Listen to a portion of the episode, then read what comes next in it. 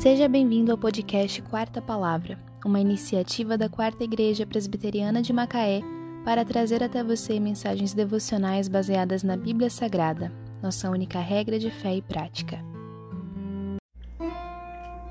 E disse consigo: Ó Senhor, Deus de meu senhor Abraão, rogo-te que me acudas hoje e uses de bondade para com meu senhor Abraão. Gênesis 24, 12. Abraão e Sara tiveram Isaque. Isaac cresceu e deveria se casar. Eis que Abraão envia um servo para buscar na cidade de Naor uma esposa para seu filho. Que dever para um simples servo!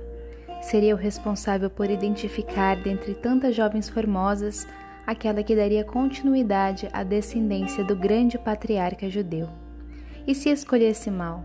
E se a família se opusesse? E se ela fosse infértil? As chances de errar eram enormes como também são as nossas nas missões mais importantes, acadêmicas, profissionais e familiares que sejam. O que fazer quando não sabemos o que fazer? Temos livros de autoajuda, vídeos no YouTube, conselhos em qualquer janela do WhatsApp.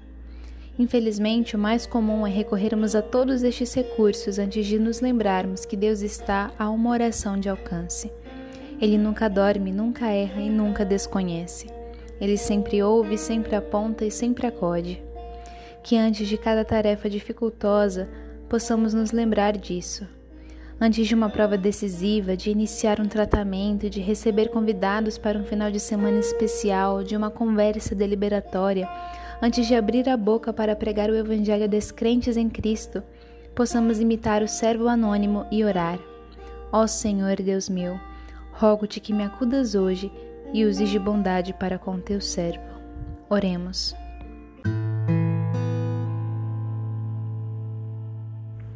Senhor Deus, perdoa-me por em tantas dificuldades recorrer a todos, mas não ao Senhor. Dá-me ânimo quando estiver cansado, sabedoria quando estiver em dúvida, e amor a Ti quando entre o caminho mais fácil e o honesto tiver que escolher. Pela fé somente em Cristo rogo. Amém. E disse consigo: Ó Senhor, Deus de meu senhor Abraão, rogo-te que me acudas hoje e uses de bondade para com o meu senhor Abraão. Gênesis 24, 12 Só lhe deu glória.